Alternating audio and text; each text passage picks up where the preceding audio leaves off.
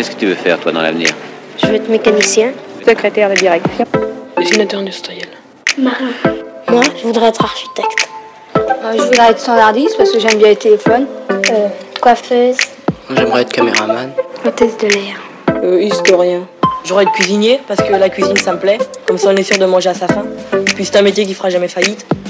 Moi, j'ai pas une idée fixe. Il y a des métiers qui me plaisent, mais j'arrive pas à trouver mon métier. Bonjour Pierre, merci beaucoup de participer à ce nouvel épisode du podcast sur le métier. Bonjour Elvire. On s'était quitté sur euh, le travail réel, le travail prescrit et les collectifs de travail et on avait évoqué euh, que ce nouvel épisode serait autour des risques psychosociaux, donc ça va être le cas. Ma première question est qu'est-ce qu'un risque psychosocial? Alors, risque psychosocial, les risques psychosociaux, c'est une euh, dénomination assez récente. En gros, on a une définition qui est fixée depuis le début des années 2010, qui, est, qui a été notamment euh, fixée par un, collectif de, scientifiques au sein d'un rapport qui, qui porte le nom de l'un d'eux, donc le rapport GOLAC. Les risques psychosociaux sont des risques professionnels en lien avec l'organisation du travail, en lien avec les conditions de travail. Et ces risques-là interagissent avec le fonctionnement mental, donc en gros avec votre cognition, avec votre capacité de mémorisation, avec vos émotions, et vont générer des effets sur votre santé, évidemment mentale, mais également physique et sociale. Alors la santé mentale et la santé physique, on comprend à peu près. Qu'est-ce que c'est la santé sociale? Ben, C'est votre capacité à avoir des relations avec votre entourage de travail ou extérieur. Donc pour cette raison, les effets de ces risques psychosociaux généralement rentrent dans trois grandes catégories. Donc les violences internes et externes. Violences internes, c'est-à-dire les violences au sein de l'entreprise et des violences externes, extérieures à l'entreprise. Et puis le stress. Alors le stress, ça, ça recoupe en fait trois dimensions. C'est à la fois euh, le stresseur, la réaction du corps, hein, de l'organisme, la réaction physiologique, biologique du corps, et puis les répercussions de celui-ci. Moi, je rajouterais à la définition euh, de- des risques psychosociaux euh, qu'on ne parle pas de stress, mais qu'on parle de stress chronique. Donc, pour simplifier, on est sur des risques professionnels, euh, donc dus à l'organisation du travail, dus aux conditions de travail, et il y a une, suite de facteurs de risque. Et du fait de ces facteurs de risque, euh, ça engage euh, vos émotions, votre réflexion, votre pensée. Vous, en- vous y pensez la nuit, euh, ça vous met en colère, ça vous fait peur. Et tout ça va avoir des impacts à plus ou moins long terme sur votre santé mentale, sur votre santé physique et sur votre santé sociale. Donc c'est ça les risques psychosociaux. Donc les risques psychosociaux, ça correspond, donc c'est des situations de travail, hein, c'est ce que tu disais, où tu peux avoir combiné du stress, des violences externes, des violences internes, c'est ça? Alors oui, oui. Alors tu peux avoir des situations de travail qui euh, sont violentes. euh, Lesquelles? et bah, c'est euh, les forces armées, police, qui sont à- au, en premier lieu exposés à de la violence, puisque ça fait partie de leur métier, hein, la, la violence. Quand on est exposé à ce genre de violence ou quand on est acteur de ce genre de violence, effectivement, ça fait partie des facteurs de risques psychosociaux. Celui auquel est le plus souvent exposé néanmoins, sont le plus souvent exposés néanmoins les salariés, euh, dans le monde du travail un peu plus euh, général, c'est le stress chronique. Donc l'un engendrant l'autre. Quand vous êtes en situation de stress chronique, quand vous avez en fait hein, votre, santé mentale qui est atteinte euh, du fait de du stress chronique seul, vous pouvez aboutir à des situations de violence contre vous-même en premier lieu. hein, généralement, la violence, elle se fait contre la personne elle-même, hein, mais également contre les autres.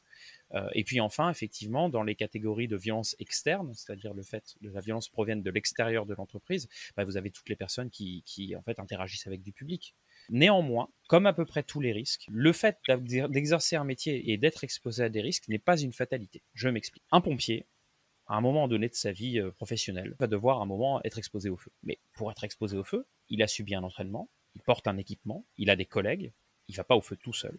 Et puis, bien évidemment, quand il a été exposé au feu, suite à son exposition, eh ben, il y a tout un tas de choses qui sont mises en place, déjà pour vérifier sa santé, pour euh, le reconnaître, le rémunérer même d'ailleurs, hein, il y a des primes, et puis pour qu'il se repose. Donc on valide le fait que son exposition au risque indu fait partie de toute une organisation qu'on a mis en place pour prévenir le fait que sa, sa santé ne se dégrade pas. Je pense qu'on en avait déjà parlé, mais l'obligation de, l'employeur, dans le code du travail en France, hein, c'est de préserver la santé des salariés, santé physique et mentale. C'est-à-dire qu'on ne doit pas sortir du travail en moins bonne santé qu'on y est rentré. Et c'est là que du coup, quand on se pose la question des risques psychosociaux, c'est là qu'il ne faut pas oublier que ce sont des risques professionnels. Parce que bien souvent, effectivement, par méconnaissance, beaucoup d'employeurs et de salariés se disent que bah, ils sont stressés, euh, c'est normal, c'est un boulot stressant, et puis en ce moment dans la vie, ça va pas très bien. Euh, hop, il y a Covid, la Covid c'est la déprime, et tout ça, bah, au fond, ça fait partie d'un climat général. Et c'est pas vraiment la faute de la boîte. Oui, il y a des choses qui vont pas bien dans la boîte, mais c'est pas ça qui vraiment pose problème. Et quand on va décortiquer euh, chez euh, des travailleurs qui vont venir nous exposer des souffrances euh, dont ils font l'objet, mais qui ne mettent pas en lien avec leur travail. Voilà, je dors pas bien, je digère, j'ai mal au ventre tout le temps, j'ai mal à la tête tout le temps. Et quand on va aller commencer à décrire leur situation de travail et à la décrypter et à aller regarder quels sont les facteurs de risque auxquels ils sont exposés, là on découvre, bah, on se rend compte que c'est quand même des gens qui sont très exposés aux risques psychosociaux. On peut avérer aujourd'hui une corrélation entre l'exposition à des risques psychosociaux et la dégradation de la santé. Encore une fois, risques psychosociaux veut dire risque professionnel. Et donc, forcément, aujourd'hui, ça devient un enjeu crucial, puisque euh, l'exposition aux risques psychosociaux augmente. Alors, quels facteurs et est-ce qu'il euh, y a des outils qui sont mis en place pour évaluer les facteurs des risques psychosociaux? Alors, mis en place, euh, c'est un, grand mot, mais oui, des outils existent et des outils solides en plus. il existe des outils à, la main des employeurs et des élus du personnel notamment l'INRS, donc l'Institut national de recherche en sécurité, hein, qui est un, institut très sérieux euh, qui existe depuis les années 70 en France et qui travaille sur les risques professionnels.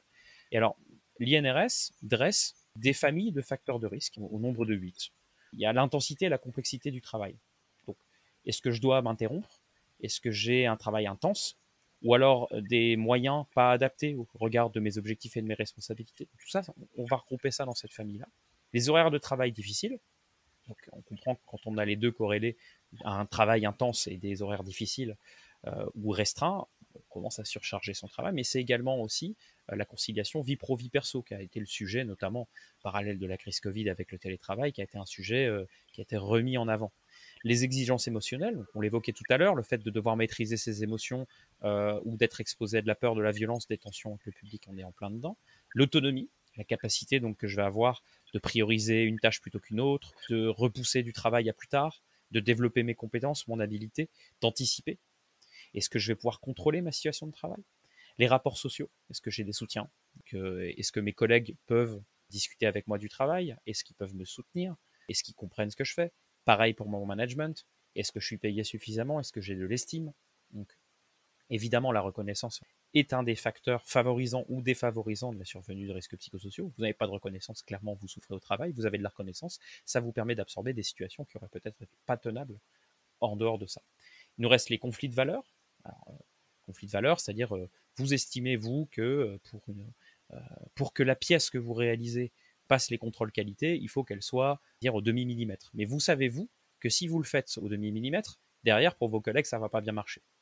Bon, bah, donc, si on vous dit non, non, non, tu fais au demi-millimètre, tu fais pas mieux, eh ben, vous vous empêchez, euh, on vous empêche de faire la qualité que vous, vous attendez. Est-ce que c'est vrai, est-ce que c'est faux? C'est pas le problème. C'est vous qui l'attendez. Encore une fois, on vous met en conflit de valeurs. Et puis, euh, faire du travail qui a du sens aussi, évidemment. Ça fait partie euh, ce qui peut rentrer dans un conflit de valeurs si on a l'impression que notre travail n'a pas de sens. L'impression qu'on n'a pas de sens au travail. Hein, ça ne veut pas forcément dire que ça n'est pas le cas. Reste l'insécurité du travail, donc insécurité notamment socio-économique. Hein. Est-ce que je vais avoir euh, demain euh, mon salaire viré à temps? Est-ce que je vais avoir euh, suffisamment d'argent pour payer mes factures? Est-ce que je vais pouvoir progresser? Et puis en dernier lieu, il y a l'environnement. Il est évident que quand vous travaillez dans un hôpital délabré dans lequel l'eau commence à filtrer, vous ne vous sentez pas dans les meilleures conditions pour exercer votre travail. Et ça a un impact sur, sur votre fonctionnement mental. Encore une fois, c'est l'idée même du, risque psychosocial, c'est ça. C'est une situation de travail qui impacte votre fonctionnement mental et qui, derrière, génère des impacts sur votre santé, sur votre capacité à avoir des relations sociales correctes et euh, votre santé physique et mentale. Donc tout ça, c'est euh, des facteurs de risque. Oui. Et alors, pour répondre mieux à ta question, tu m'as demandé est-ce que ça s'évalue? Oui. C'est-à-dire que l'INRS a produit des outils pratique que vous pouvez mettre euh, dans la main des employeurs assez facilement pour pouvoir intégrer euh, les risques, les facteurs de risque en fait, dans ce qu'on appelle le document unique. Le document unique, c'est obligatoire dans toutes les entreprises. Ça sert à évaluer les risques professionnels. Les risques psychosociaux étant des risques professionnels, ils doivent figurer au document unique. Donc on parle d'un outil qui a été produit par une institution reconnue et qui n'est pourtant pas utilisé. Alors ça, quand même, ça soulève des questions.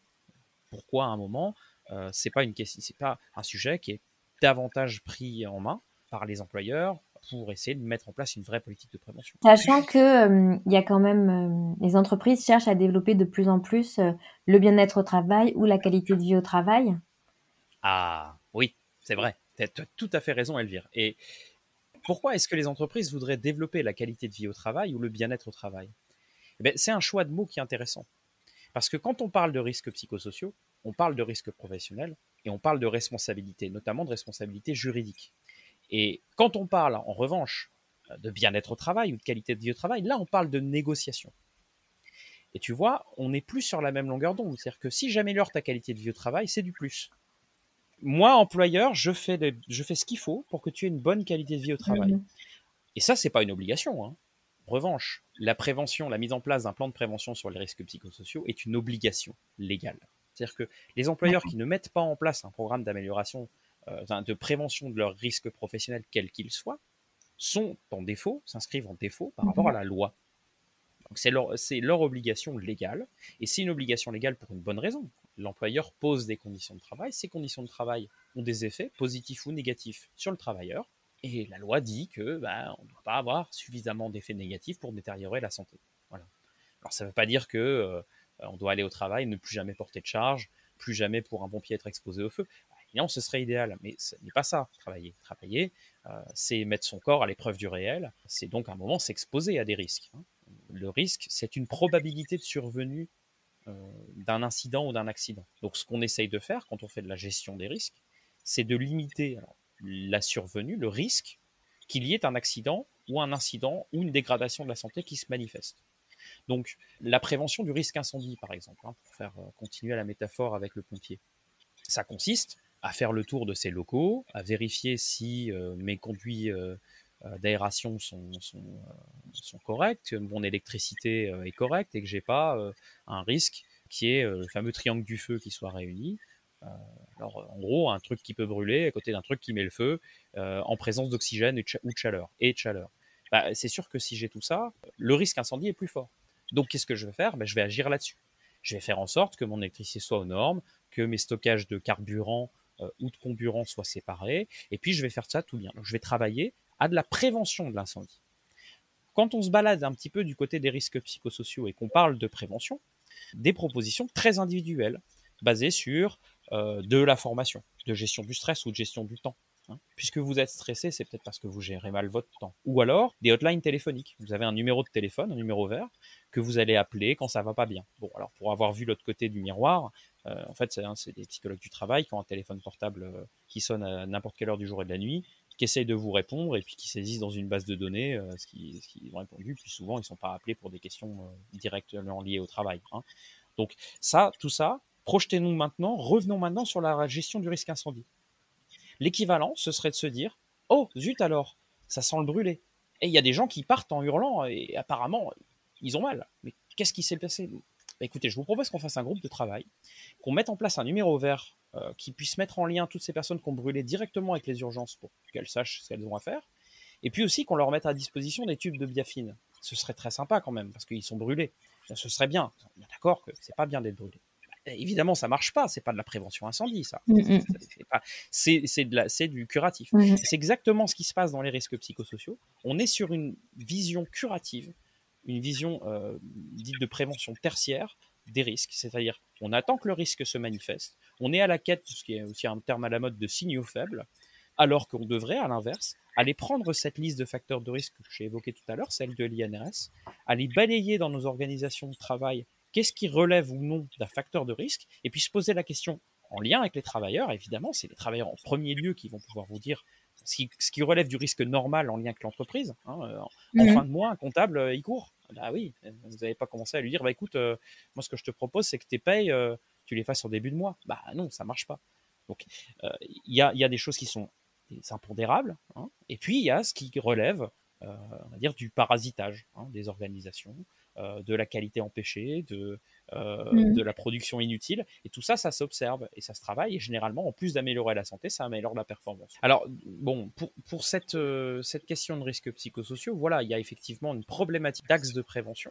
On ne sait pas prévenir les risques psychosociaux correctement. Après, comment sont survenus ces risques, qui sont encore une fois récents? C'est un phénomène qui a 40 ans, 50 tout au plus. Il y a un constat qui est clair.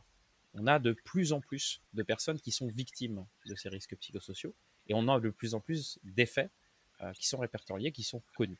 Donc je pense qu'à un moment, il faudra qu'on se pose ensemble la question euh, de ces effets, euh, de ce qu'ils sont, et puis euh, de comment on en sort de tout ça. Ben justement, merci beaucoup Pierre pour tous ces éclairages et je te propose qu'on évoque lors du prochain épisode les effets des risques psychosociaux sur notre santé. Merci beaucoup Elvire. T'en prie, à la semaine prochaine.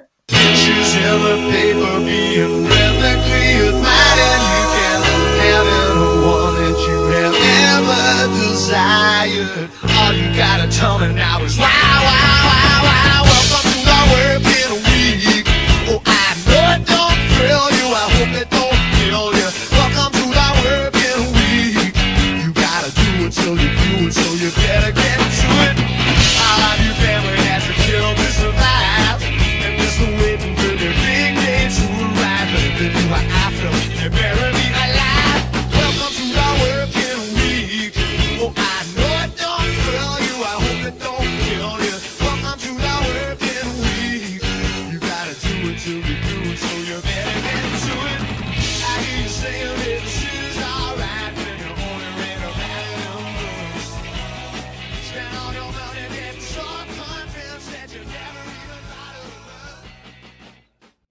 Cet épisode vous a plu, n'hésitez pas à le mentionner avec des pouces, des cœurs sur vos plateformes d'écoute préférées.